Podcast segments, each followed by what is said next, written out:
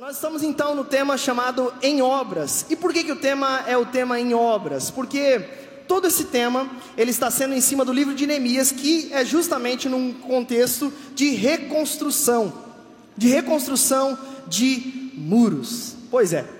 E para isso eu já queria então pedir para você abrir a sua Bíblia lá em Neemias, hoje capítulo 2, só que hoje a segunda parte do capítulo 2, que é do versículo 11 até o versículo 20.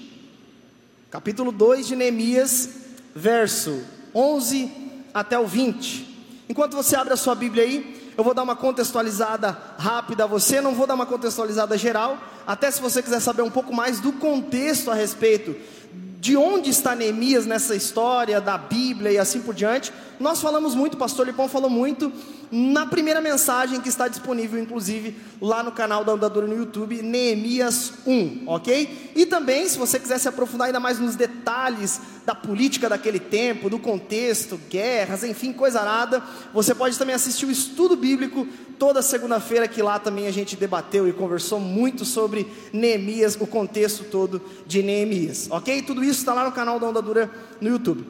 Mas por hora, é, nós estamos em Neemias capítulo 2, segunda metade desse capítulo. Bom, para que você entenda por que, que nós estamos falando sobre uma reconstrução, o que estava destruído e por que, que precisava então ser reconstruído.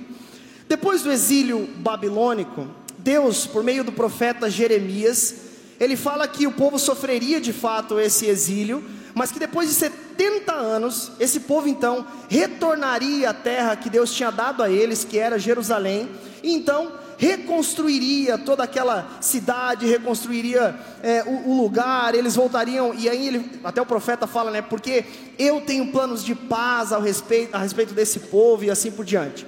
Então, nesse contexto, o povo, depois do exílio babilônico, vai começar a fazer essas voltas a Jerusalém, depois de passar anos exilado.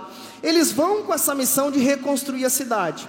Nós vimos já no, desde o capítulo 1, que, e também juntamente com o relato de Esdras, que essas voltas elas acontecem em três do Zorobabel, que tem como principal missão reconstruir aquilo que era mais importante para o povo judeu naquele contexto, que era o templo. Então ele volta para lá para de fato reconstruir o templo. E nós percebemos que esse líder, ele recebe muita oposição, principalmente dos judeus que não tinham ido para o exílio, que tinham ficado por lá e eram mais velhos, então eles tinham conhecido o templo do saudoso Salomão. Então eles tinham conhecido esse templo. E aí eles olhavam para o templo que Zorobabel estava construindo e falavam assim: olha, esse templinho aí nem se compara com aquilo que nós vimos no templo de Salomão. Então nem adianta reconstruir isso aí, nem, Sabe, não faz o menor sentido. Uma outra posição que esse líder também sofreu, e vocês precisam gravar essa informação aqui, era dos, dos, povos em volta. Nós vimos, por exemplo, semana passada, o pastor Eloy pregou sobre isso, que os povos em volta, eles tentavam atrapalhar a reconstrução dos muros de diversas formas. Inclusive a gente vai tratar de maneira mais detida sobre a oposição nas próximas semanas, sobre a oposição que o povo sofreu.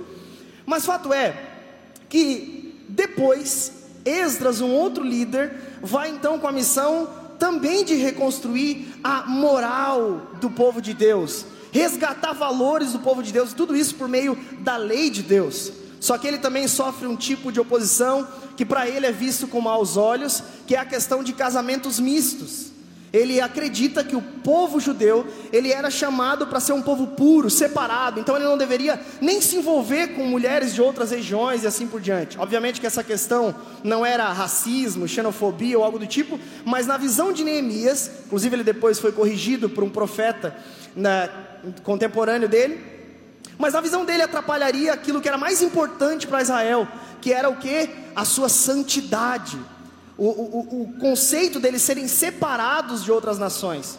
Então ele manda todo mundo se divorciar, todo mundo que tinha casado com mulheres de outras regiões, e enfim, depois ele é exortado, corrigido. Mas fato é que todas essas oposições enfrentadas por esses dois líderes fizeram com que a obra da reconstrução de Jerusalém ficasse paralisada. Por exemplo, há registro de quando Neemias foi chamado, a obra estivesse paralisada há mais de 100 anos já. E é nesse contexto que Neemias é chamado. Neemias, nós vimos no capítulo 1, o pastor Lipão pregou há duas semanas, onde no capítulo 1, Neemias fica sabendo da situação, dessa oposição, de como está o povo judeu lá em Jerusalém, e a Bíblia diz que ele chora, ele lamenta, ele ora, jejua, e por fim do capítulo 1, lá no verso 11, ele fala assim: Deus, que o rei me seja favorável, que o rei me seja favorável ao quê? A eu regressar a Jerusalém para ajudar então o povo judeu na reconstrução dessa cidade. E de fato nós entramos no capítulo 2 na semana passada, e o pastor Eloy mostra como então ele chega no rei para falar com o chefe dele, para dar aí uns dias de folga para reconstruir o que ele mesmo tinha mandado paralisar. Porque eu não sei se vocês vão lembrar, mas Esdras capítulo 4, que o Eloy leu na semana passada, o próprio rei Artaxerxes é que tinha escrito um decreto para a obra paralisar, porque isso seria ruim para o império dele. Então, as obras de Jerusalém, que era considerada uma cidade rebelde nos olhos de Artaxerxes, deveria ser paralisada. E aí nós vimos que ele teve muita estratégia, jogo de cintura, para conversar com o rei. Ele foi no mês correto, né? ele foi no mês de Nissan, que era o mês de favores. E aí ele pede para o rei, e de repente o rei concede que ele volte a Jerusalém, volta atrás no seu decreto e diz: Bom, então vocês podem ir lá para reconstruir essa cidade. E assim acontece. E não somente isso, ele patrocina a viagem dele, coloca seguranças até ele chegar em Jerusalém e ainda dá todo o recurso para a reconstrução da cidade. Coisa de Deus. E Neemias inclusive reconhece isso, diz: "Olha, a mão bondosa de Deus estava sobre mim". E de fato, então ele vai para lá. E agora onde nós estamos? Nós estamos diante do seguinte cenário. Neemias fica sabendo da situação, fala com o rei, e agora é o momento onde ele chega em Jerusalém para de fato colocar a mão na massa. Esse é o momento que nós estamos na história. E aqui, algumas perguntas podem ter vindo à cabeça de Neemias. Por exemplo, o que garante que as voltas, as primeiras levas que deram errado antes, as primeiras tentativas deram errado antes, com dois líderes fenomenais, comigo vai dar certo? O que garante? O que eu vou encontrar naquela terra? Será que Neemias vai construir e reconstruir as muralhas por completo? Será que ele vai terminar a obra que ele começou? Será que ele vai falhar? Será que ele vai encontrar que tipo de inimigo, que tipo de terreno, que tipo de situação? Será que o diagnóstico que o irmão dele passou lá no capítulo 1 é verdade mesmo? Enfim, com todas essas dúvidas, então, ele parte para a reconstrução de Jerusalém. E aí é exatamente onde nós estamos hoje, em Neemias 11, onde ele começa dizendo: Assim cheguei em Jerusalém.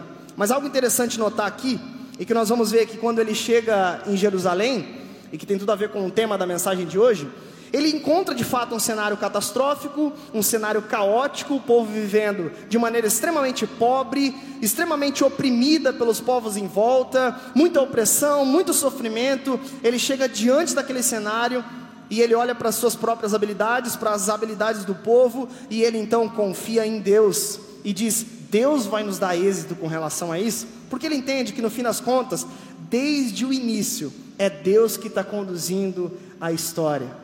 Portanto, ele entende que de fato ele é apenas um instrumento na mão de Deus para a operação da obra dele. Portanto, o tema da mensagem de hoje, ela se chama a igreja que Deus usa. Quantos querem ser usados pelo Senhor nesse ano? Portanto, a igreja que Deus usa. Diz assim a palavra de Deus. Estão com a Bíblia aberta aí? Assim cheguei a Jerusalém. Três dias, depois, três dias depois, saí discretamente durante a noite, levando comigo uns poucos homens não havia contado a ninguém os planos para Jerusalém que Deus tinha colocado em meu coração. Não levamos nenhum animal de carga além daquele que eu montava. Depois que escureceu, saí pela porta do vale, passei pelo poço de Chacal e fui até a porta do esterco para inspecionar o muro de Jerusalém que tinha sido derrubado e as portas que haviam sido destruídas pelo fogo. Em seguida, fui à porta da fonte e ao tanque do rei mas por causa do entulho não havia espaço para meu animal passar. Por isso, embora ainda estivesse escuro, subi pelo vale de Cedron e inspecionei os muros ali, antes de voltar e entrar de novo pela porta do vale. Os oficiais da cidade não sabiam aonde eu tinha ido e nem o que estava fazendo, pois não havia contado meus planos a ninguém. Ainda não tinha falado com os líderes judeus, os sacerdotes, os nobres, os oficiais e os que re realizariam o trabalho. Mas então eu lhes disse: Vocês sabem muito da bem, da terrível situação em que estamos. Jerusalém está em ruínas e suas portas foram destruídas pelo fogo. Venham, vamos reconstruir o muro de Jerusalém e acabar com essa vergonha. Então lhes contei como a mão de Deus tinha estado sobre mim, e lhes relatei minha conversa com o rei. Eles responderam: Sim, vamos reconstruir o muro. E ficaram animados para a realização desta obra. Até aí. Baixe sua cabeça, feche seus olhos e vamos orar ao Senhor antes da gente começar. Amém? Senhor Jesus, muito obrigado por esse culto. Muito obrigado, Senhor, porque hoje nós já pudemos ouvir a tua palavra no meio das nossas canções. Nós já podemos, Senhor, essa noite te adorar com os nossos dízimos e com as nossas ofertas, por meio das nossas músicas também. Nós já podemos, Senhor, orar uns pelos outros, pela tua igreja. E agora, Pai, é um momento muito importante que nós queremos estar com o coração aqui, Pai, prestando atenção para compreender aquilo que de fato o Senhor quer falar aos nossos corações. Que no nome de Jesus, Senhor, esse momento Seja um momento, ó Pai, onde o Senhor possa abrir os nossos olhos espirituais para entender as verdades que esse texto quer nos ensinar, Pai. Para honra e glória do Teu nome. Amém e amém. Amém? Depois de toda a empreitada, de ter falado com o rei, de ter sido estratégico lá na conversa com o rei, que o pastor Eloy pregou na semana passada, agora então ele chega em Jerusalém. Mas quando ele chega em Jerusalém, mesmo Neemias, sendo alguém completamente desprendido das coisas desse mundo, e nós bem sabemos disso porque quando ele fica sabendo da situação de Jerusalém, ele era copeiro no palácio do rei, vivia então numa situação relativamente bem, estava tranquilo, tinha uma posição de confiança lá no palácio de inverno do rei Artaxerxes. Ele estava tranquilo, vivendo muito bem, obrigado, mas ele deixa tudo para trás e vai ajudar e operar tudo o que precisava para a realização do bom propósito de Deus para a cidade de Jerusalém. Mas apesar de todo esse desprendimento dele, ainda que ele fosse alguém completamente envolvido na obra de Deus, quando ele chega em Jerusalém, ele não chega dando com os dois pés na porta, embora ele tivesse a autorização do rei, ele tinha ali o patrocínio do financiamento do próprio reino medo-persa, mas não, ele chega na miúda, ele chega tranquilo, ele não chega como muitos políticos e Querendo ou não, esse cargo dele era um cargo político também. Ele não chega como muitos políticos, olha, no meu governo esse muro vai acontecer. Não, no meu governo agora sai do papel esse projeto. Não. Antes de mais nada, ele chega com muita humildade, com muita discrição, e o que ele faz? O texto nos diz: discretamente ele caminha por Jerusalém.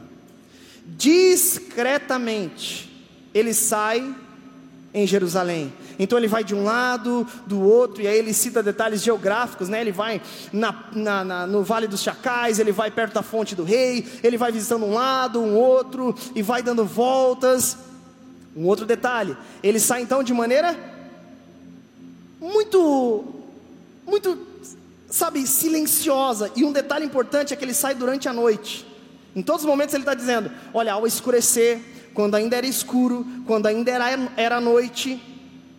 Ou seja, ele faz questão de ser discreto, ele foi sábio, ele foi cauteloso. Ele de fato chega em Jerusalém, três dias depois ele sai para avaliar. E o que ele encontra? Ele encontra de fato tudo aquilo que o irmão dele tinha falado: as portas estavam queimadas, o muro estava destruído. Ele encontra tudo acabado, tudo destruído, só que ainda assim, ele sai de maneira discreta para avaliar a situação. Ele já sabia disso, mas ele precisava ver com os próprios olhos. E o texto também nos diz que ele sai à noite com muita cautela e que ele leva poucos homens consigo para essa avaliação. Então, tudo de mais cauteloso que ele precisava ser, ele foi. Ele sai de maneira discreta, ele sai com poucos homens e ele sai durante a noite. O fato dele ter saído com poucos homens, por exemplo, revela que ele não queria uma oposição, sabe, por parte dos povos em volta. Porque, por exemplo, isso foi muito sábio, Deus, obviamente, que o conduziu a ter esse tipo de atitude, e possivelmente esses homens que ele levou eram homens de muita confiança dele, porque dentro do próprio povo judeu tinha muitos traidores, inclusive nós vamos ver isso ao longo do, do, do texto nós vamos ver, vamos ver que uma das oposições que ele enfrenta é de um cara chamado Tobias. Tobias, ele tinha vários amigos dentro do povo judeu que passavam informações para ele do que Neemias estava planejando. Inclusive, isso foi um dos motivos de Neemias, um spoiler aqui do livro, não ter terminado totalmente a sua obra. Portanto, Neemias, compreendendo essa situação, ele então tem muita cautela. Inclusive, o texto também nos diz que ele vai apenas com o animalzinho dele montado. Ele não leva outros animais. Eu não sei se para não fazer barulho ou sei lá. Depois de Balaão, vai saber, né? Depois da mula de Balaão que falou, ele já vai que conta segredo, né? Mas o fato é que ele sai de maneira muito cautelosa. E essa cautela dele diante de uma situação tão terrível e tão caótica, já nesse primeiro momento tem muito a nos ensinar. Neemias de fato foi discreto, não contou a ninguém os seus planos, com medo dessa oposição já no começo, foi estratégico, saiu apenas durante a noite e levou poucos homens. Nós estamos falando sobre a igreja que Deus usa. Sabe, essa atitude de Neemias e desses poucos homens tem muito a nos ensinar. A igreja que Deus usa é uma igreja cautelosa. Olha para a pessoa que está ao teu lado e diz assim: a igreja que Deus usa é uma igreja cautelosa, é uma igreja que avalia, é uma igreja que pensa, repensa, pensa de novo, pensa mais um pouco e aí então age. Porque o que nós mais temos visto num tempo de redes sociais, por exemplo, é irmãos que movidos pelas suas emoções xingam, fazem testão, discutem, brigam, mas nós precisamos ser então essa igreja cautelosa que percebe o seu verdadeiro inimigo, porque uma igreja não cautelosa vive batendo em espantalho. Já perceberam isso? Por exemplo, quantas vezes a igreja atacou ao longo da sua história inimigos que não eram inimigos da igreja, não eram inimigos reais da igreja, e aí viviam batendo em espantalho o tempo todo. Sabe, nós precisamos, uma igreja cautelosa precisa ler a sua cultura com cautela. Por exemplo, nós fomos inculcados na nossa cabeça de muitas formas que o inimigo da igreja era a cultura pop, que o inimigo da igreja era um filme, era o futebol, era a TV. Já viram esse tempo? O inimigo da igreja era usar calça, era usar mulher usar calça, ou então cortar a ponta do cabelo, sei lá. Visto como algo primário, quando na verdade não. E uma igreja cautelosa, ela ataca, ela é certeira, ela ataca o verdadeiro inimigo porque ela para, pensa, avalia o que a palavra diz, qual é o nosso tempo, como identificamos isso. Sabe, definitivamente, o inimigo da igreja não é o ano das eleições. Sabe, quantas e quantas vezes nós vamos ver isso nesse ano, acredite. É só uma constatação, não é? Ah, Deus revelou, não. É só figurinha repetida. Nós vamos ver nesse tempo, por exemplo, muita gente achando que o inimigo da igreja é o Lula, é o Bolsonaro, que o inimigo da igreja é o ano das eleições. Ai, chegou o ano caótico para a igreja. Porque a igreja se divide nesse tempo. Meu Deus, que igreja é essa? Uma igreja que perdeu a cautela. A compreensão de que de qual inimigo nós estamos combatendo. E sabe, por vezes, na nossa postura acabamos nos tornando os próprios inimigos da igreja por falta de cautela. Portanto, a atitude dele nos ensina que precisamos ser cautelosos com relação ao tempo que temos vivido. Sabe, definitivamente o inimigo da igreja não é o Batman, cavaleiro das trevas, porque tem chifre. Sabe, nós olhamos para a Bíblia, por exemplo, nós vemos Paulo na Grécia, utilizando-se de poemas gregos para falar das verdades eternas de Deus. Nós vemos Jesus se utilizando da cultura do seu tempo, de que forma? Nas suas parábolas ele falava da cultura agrícola que o povo da Judéia iria entender para falar a respeito do reino de Deus. E a gente demonizando toda e qualquer coisa que pertence a essa cultura, ao invés de, ao invés de ressignificarmos a cultura e sabermos aí então lutar com as armas corretas. Um exemplo disso, sem spoiler, o próprio novo filme do Homem-Aranha agora, talvez o filme do Homem-Aranha ilustre aquilo que talvez a igreja tentou ilustrar durante séculos e não conseguiu. A doutrina da Trindade, só lancei. Pai, Filho e Espírito é a mesma pessoa, amém. Estou falando da Trindade, sem spoiler. Brincadeiras à parte, nós devemos entender que devemos ler o nosso tempo com cautela, porque a cautela ajuda-nos a descortinar da frente dos nossos olhos muitas coisas que são apenas sinônimos de religiosidade, não da própria palavra de Deus. Portanto, uma igreja cautelosa quer, busca entender, busca compreender aquilo que Deus diz em Sua palavra. Uma igreja cautelosa não fica discutindo e se dividindo com coisas secundárias, terciárias do século XVI. E todas as discussões teológicas, elas são importantes, são maravilhosas. Mas, a partir do momento que isso se torna um inimigo e aí nós nos dividimos, no fim das contas, nós nos atacamos. Portanto, que tenhamos cautela para ler esse tempo. Que nesse ano, sobretudo, você lembre dessa mensagem, perto das eleições, onde o bicho vai pegar. Por favor, seja cauteloso, não seja impulsivo em julgar, em maltratar e ter o seu próprio julgamento. Tem um teólogo chamado Benjamin Verbsek, que ele diz algo muito importante. Se quisermos saber quem é o pior inimigo da igreja, aquele que pode nos destruir se não fosse a graça sustentadora de Deus, então temos de olhar no espelho.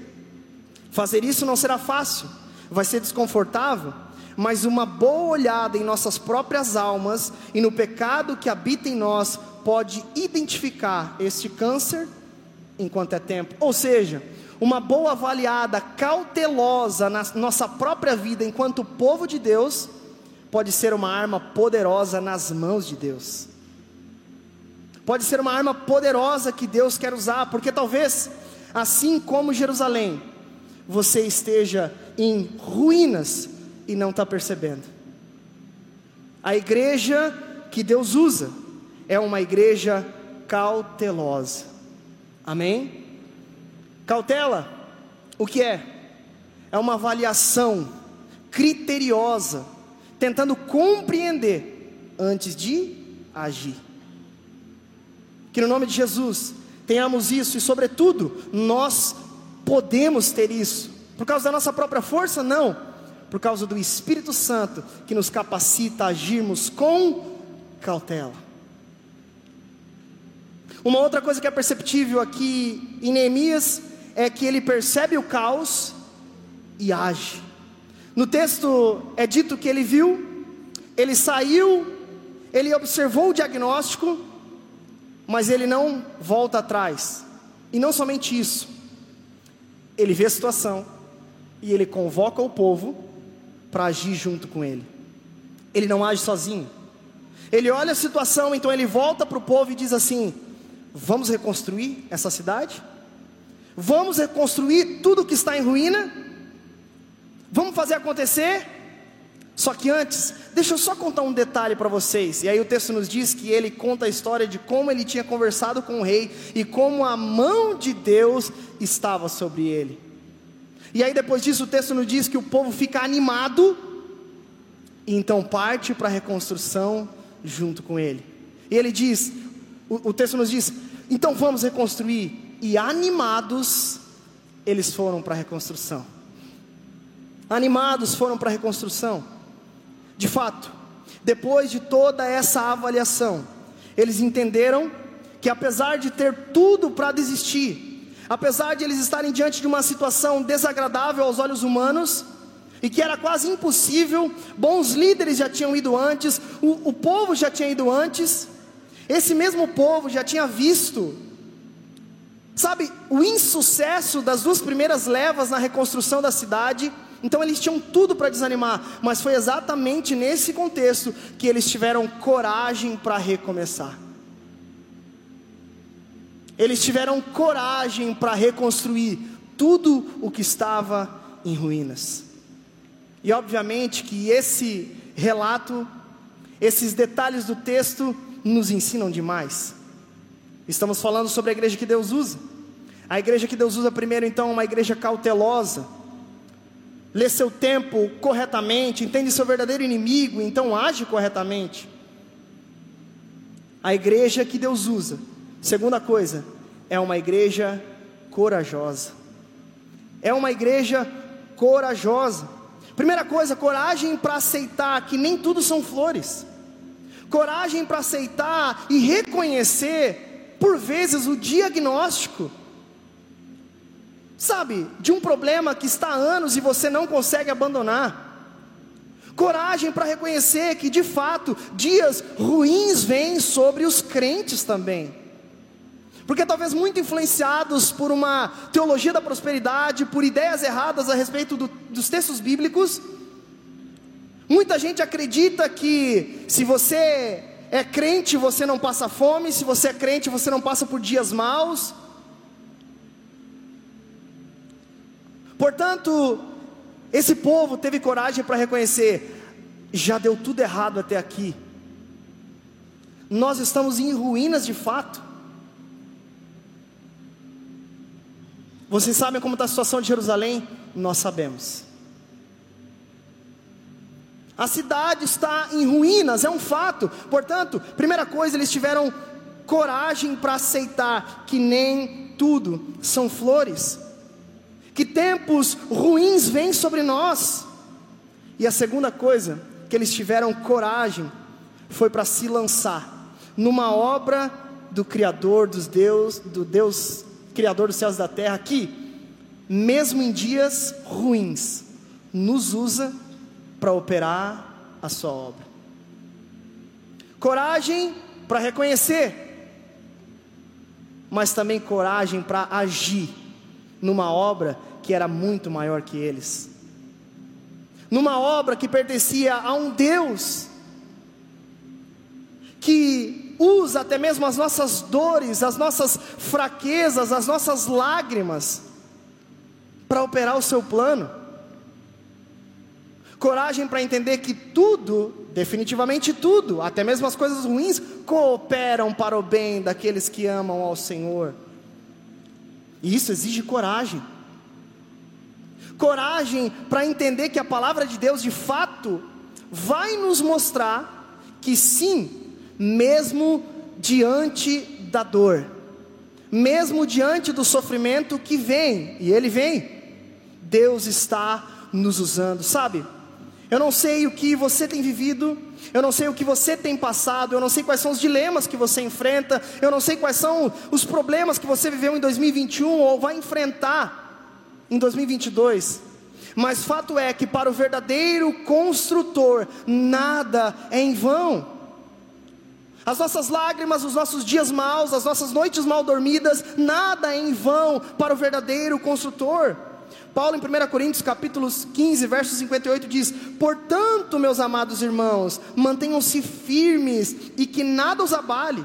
Sejam sempre dedicados à obra do Senhor, pois vocês sabem que no Senhor o trabalho de vocês não será inútil." Portanto, coragem para se lançar a uma obra que é maior do que nós, mesmo que isso nos custe tudo. E sabe o que é mais louco? Jesus, quando nos chama, Ele nos prepara para esse tipo de coisa. Sabe, é verdade que sim, nós estamos nesse mundo, e nesse mundo, sim, teremos aflições. Nesse mundo teremos dias maus, e nós vemos isso na história de grandes homens de Deus, a começar pelo próprio Cristo. O autor aos Hebreus vai dizer que o filho aprendeu por meio daquilo que sofreu. Portanto, o que nos faz acreditar que a nossa vida seria boa o tempo todo? Quando na verdade o apóstolo João em Apocalipse nos diz que um dia será enxugado dos nossos olhos toda lágrima e será colocado um sorriso permanente em nossa boca, mas esse dia não é hoje. Portanto, coragem para reconhecer que está tudo em ruínas, mas coragem para entender que até aquilo que o Mano Brown fala, até no lixão nasce flor. Sim, está escandalizado se tem Mano Brown na pregação. Terceira coisa, eles tiveram coragem para agir diante dos dias maus. Eles não se conformaram em não participar daquilo que Deus estava fazendo. Eles ouviram todo o relato que Neemias tinha contado. Nossa, isso só pode ser coisa de Deus. Artaxerxes voltou atrás no decreto dele? Não é possível. Artaxerxes falou que nós podemos reconstruir a cidade? Sim, eu estou com as cartas todas aqui. E não somente isso, ele nos patrocinou nisso. Sabe o tijolo? Sabe o cimento? Sabe tudo que nós precisamos? Ele nos deu. Não acredito. Então vamos embora. Vamos reconstruir. Eles tiveram então coragem para agir. Eles não ficaram parados, em detrimento das circunstâncias, de tudo aquilo que poderia dar errado, eles agiram. Tudo era desfavorável, era uma missão impossível. Mas eles estavam debaixo da bênção de Deus e entenderam isso. Portanto, Deus quer usar uma igreja corajosa. E sabe, se tem um tempo que exige coragem, é o nosso tempo. Ah, como esse tempo exige, exige coragem de mim e de você. Coragem para não negociar os nossos valores. Coragem para pregar o Evangelho, mesmo em dias onde as pessoas distorcem ou não querem saber do Evangelho. Como esse tempo nos exige coragem. Coragem para se posicionar diante de assuntos polêmicos do mundo, como por exemplo o aborto. Coragem Deus quer usar uma igreja corajosa nesses dias, assim como usou esse povo corajoso, que mesmo vendo o diagnóstico da podridão que tinha sido, dos problemas que eles tinham enfrentado, eles agiram. Deus usa uma igreja corajosa. O apóstolo Paulo aconselhando um jovem que estava prestes a trabalhar numa grande missão de cuidar de uma igreja extremamente desafiadora, ele diz: Pois Deus não nos deu um espírito de covardia, mas de poder, de amor e de equilíbrio, coragem. E a grande pergunta que fica diante desse relato é: como nós vamos agir diante daquilo que é colocado nos nossos braços? Como nós vamos agir diante dos problemas deste mundo? O que nós vamos fazer diante das injustiças que enxergamos? O que nós vamos fazer diante dos desafios desse tempo? Será que ficaremos calados? Será que desanimaremos? Ou será que estamos prontos para partir para essa obra? eu quero ser um instrumento, eu vou, mas isso vai me custar muita coisa, mesmo assim eu vou. O Senhor da obra está me chamando, é Deus que está me movendo a isso, eu preciso ir, eu preciso fazer.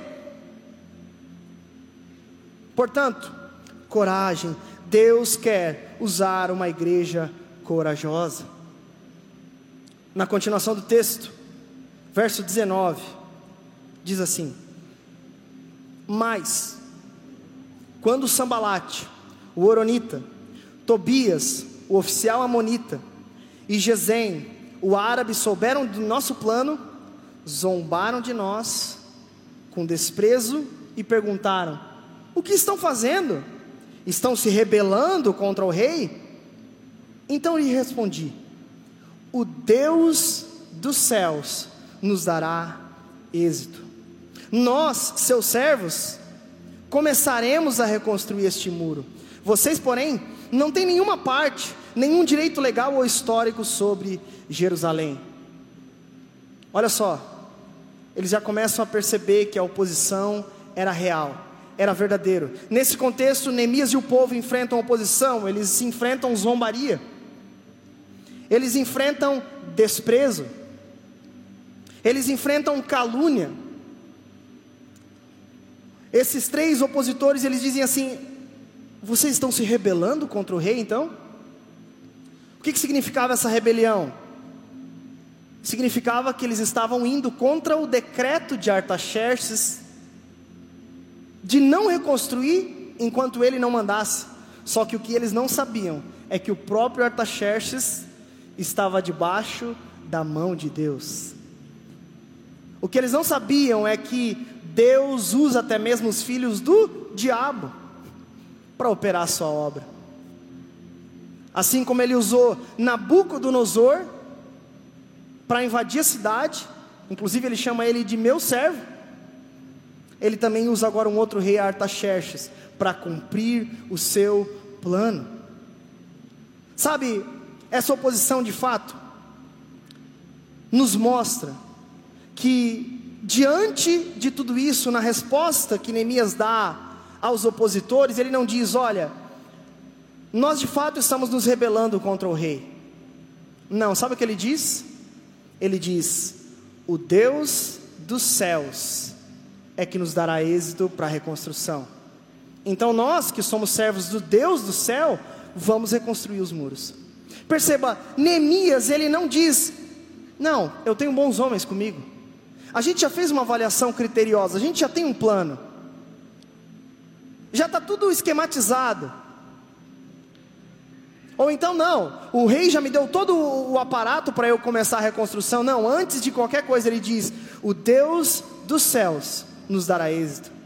Isso denota algo importantíssimo que, por vezes, por conta de um ativismo, por falta de fé, nós não temos desempenhado, que é o que? A confiança que aquele que começou a boa obra é fiel para terminar.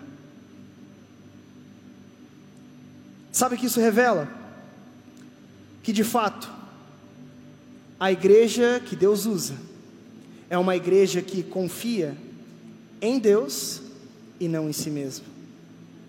A igreja que Deus usa é uma igreja que não confia nas suas próprias capacidades a igreja que Deus usa é uma igreja que não confia apenas nos seus talentos, nos seus dons. A igreja que Deus usa é uma igreja que não confia nas obras de suas próprias mãos antes de tudo. Essa igreja confia em Deus. Essa igreja confia e depende do Senhor. Sabe, diante dessas investidas, ele faz questão: olha, não é nós que vamos ser os, os bonzões que vamos, vamos reconstruir o muro, não somos nós que vamos fazer a parada acontecer, não somos nós que, sabe, com todo esse plano mirabolante, eu com as minhas palavras rebuscadas que convenci o rei, não. Ele diz: o Deus dos céus nos dará êxito, e tempos antes ele tinha dito: a mão bondosa de Deus está sobre mim. Portanto, ele reconhece a mão de Deus quanto ao passado, e agora ele está reconhecendo a mão de Deus sobre o futuro. Portanto, o que fica para nós é que a igreja que Deus usa confia em Deus e não em si mesma. Remontando aquilo que o salmista diz lá no Salmo 127: Se não for o Senhor, o construtor da casa, será inútil trabalhar na construção. Se não é o Senhor que vigia a cidade, seria inútil a sentinela montar guarda, seria inútil. Portanto, dê dependência do Senhor. Quantas vezes nós confiamos nas nossas próprias habilidades e acabamos servindo, fazendo as coisas, é, desempenhando o trabalho, pregando, confiando nos próprios argumentos, nas próprias palavras, isás, isás, isás, e de repente nos esquecemos que quem nos chamou para essa obra, quem nos capacita e quem vai, vai fazer e trazer o sucesso ou não a essa obra é Deus, e em todas as coisas Ele continua sendo Deus. Em todas as coisas Ele continua sendo glorificado, portanto, a igreja que Deus usa é uma igreja que confia em Deus. Uma igreja que Deus usa é uma igreja que confia no Senhor da obra e não na sua própria obra, mas na obra que Deus faz Isso me faz lembrar uma história, a título de ilustração, uma história que está lá no Netflix, que se chama, é, a série se chama Bárbaros. Quantos assistiram Bárbaros? Ninguém assistiu Bárbaros, então tá aí uma série, é uma série que ilustra uma história real. Então, como é uma história real, não vai ser spoiler. Tá? É uma história real, aconteceu, não tem como mudar. Mas nessa história, é a história que se passa mais ou menos no século IX, que é a história da Batalha dos Queruscos, ou a Batalha da Floresta de Teutoburgo, na Germânia, atual Alemanha.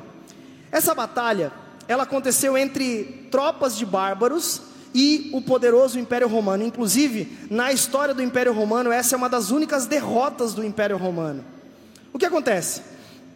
Eles estavam dominando toda aquela região, então eles pegavam essas tropas queruscas, essas tropas de bárbaros ou vikings, e eles dominavam e tornavam eles os seus súditos.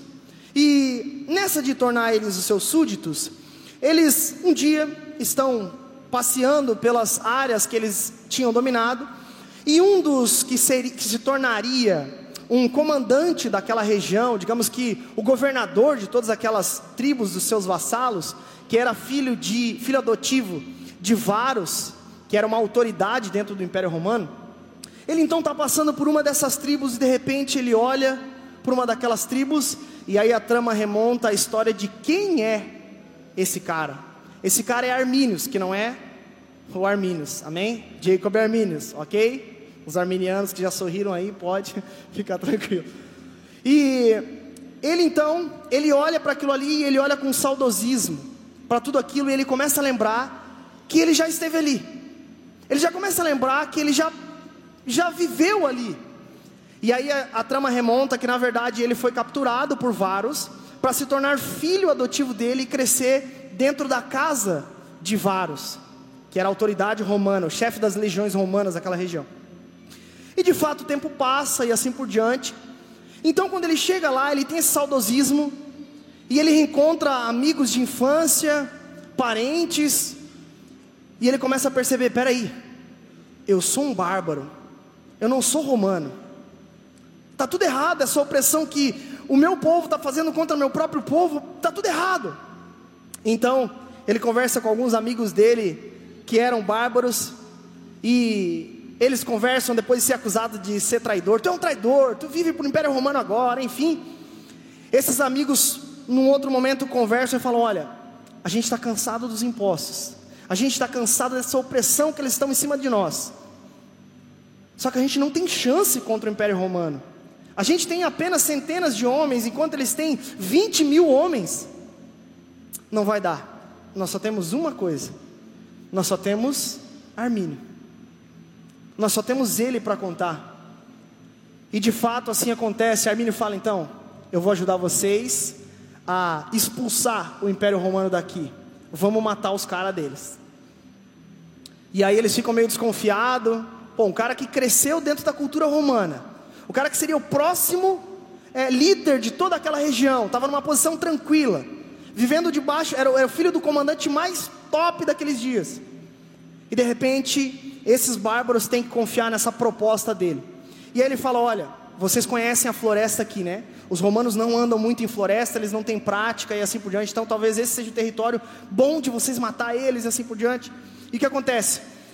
Ele vai para o pai dele e fala: Olha, eles estão planejando um ataque contra a gente e nós precisamos fazer alguma coisa. Mas eu conheço aqui e nós temos uma floresta aqui onde nós podemos ir e tal, cortar talho, enfim. E assim acontece.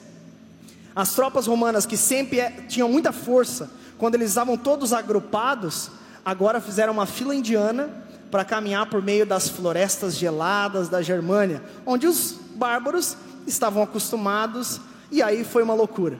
Quando eles fizeram a, a fila, já estou dando spoiler, é a história mesmo, fechou. E aí, eles fizeram a fila e eles começam então a matar todos os, os, os, caras do Império Romano, porque eles matavam gente do começo da fila e lá no final da fila as pessoas nem sabiam que estava morrendo gente lá na frente, enfim. E foi dessa forma que Armínios se torna então o maior traidor, você pode pesquisar, o maior traidor da história do Império Romano.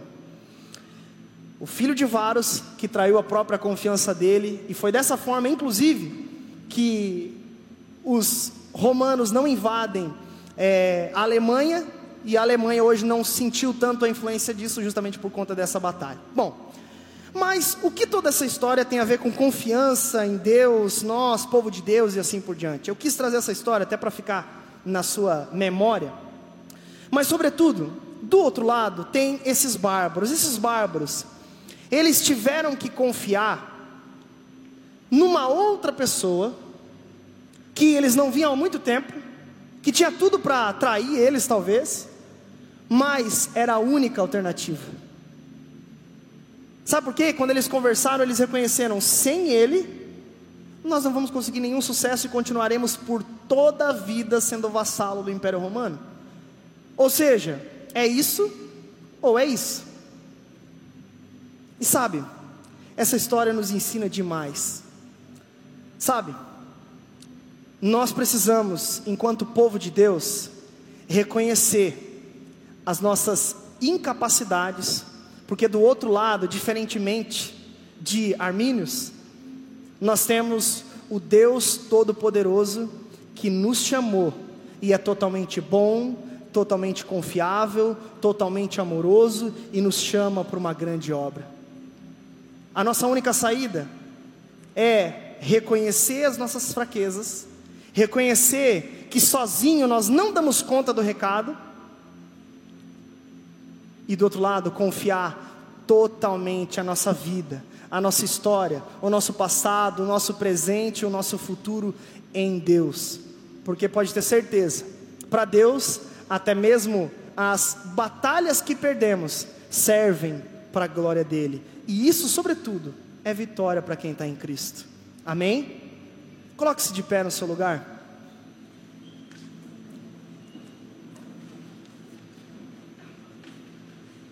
a igreja que Deus, que Deus usa é uma igreja cautelosa, corajosa e confiante.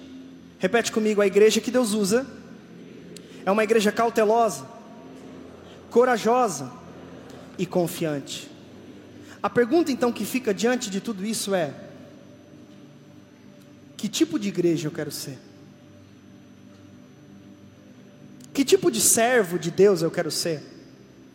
aquele que age sem pensar, que chega já dando chute na porta daqueles que estão falando besteira, aquele que julga sem qualquer precedente, aquele que chega tacando o pé na porta, faz promessas mentirosas, prega um evangelho que não existe. Que tipo de cristão você quer ser? Alguém cauteloso? Que tipo de servo de Deus você quer ser? Alguém medroso? que diante das circunstâncias, o seu primeiro passo é dar passos para trás, em detrimento daquilo que Deus falou. Sabe, nós precisamos compreender que a nossa força, as nossas habilidades, é Deus que nos deu para a Sua grande obra. Quer ser uma igreja confiante? Ou você quer confiar naquilo que você pode fazer? Sabe, todas as vezes que confiamos em nós mesmos, não dura por muito tempo. Nós somos fracos, incapazes, não conseguimos. Diferentemente daquilo que muitos têm dito por aí, as respostas estão dentro de você. Sabe o que eu digo? Que a Bíblia diz, aliás, que dentro de nós, se não fosse a graça de Deus, é podridão, é pecado. Mas em Cristo, nós somos mais do que vencedores, porque até mesmo a morte é sinônimo de alegria.